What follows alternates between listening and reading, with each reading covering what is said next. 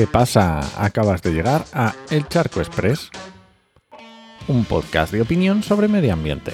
Soy Enoch Martínez, ambientólogo y profesional del medio ambiente, y hoy voy a opinar sobre activismo científico. No tengo ningún problema con el activismo científico, pero, siempre tiene que haber algún pero. Ayer justo escribía en Mastodon, sí, ya sabes, Mastodon es como Twitter pero sin nazis. Pues escribía, el problema de los científicos pasando a la acción es que se creen tan infalibles en sus soluciones como con sus investigaciones.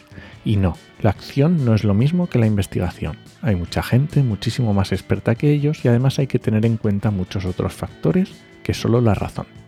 Y es que estoy muy de acuerdo con que los científicos también sean activistas, pero como estaría con cualquier otro colectivo, como los conductores de autobús o los docentes. Porque una cosa es que un científico investigue sobre cambio climático, por ejemplo, y otra cosa que tenga la solución al cambio climático. Porque una cosa es ver los datos de la AMOC o la influencia en la biodiversidad o la reducción de lagunas en Doñana, y otra muy distinta tener la solución al problema del cambio climático. Para eso existen científicos estudiando expresamente ese punto las posibles soluciones, pero no cualquier científico ambiental que tenga un paper en el que se relacione con el cambio climático significa que va a tener la solución al cambio climático.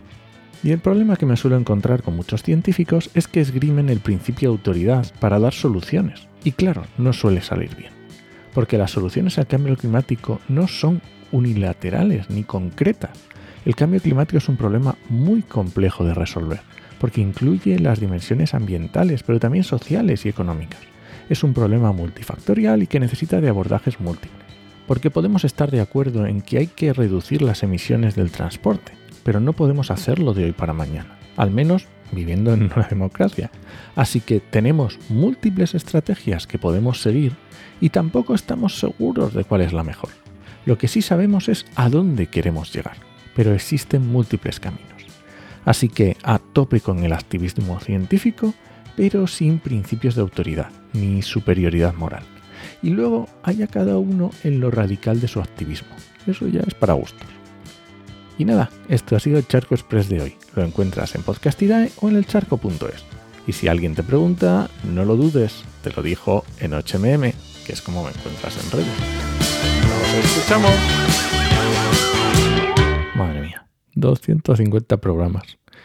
Y eh, en dos semanas, cuatro años de podcast.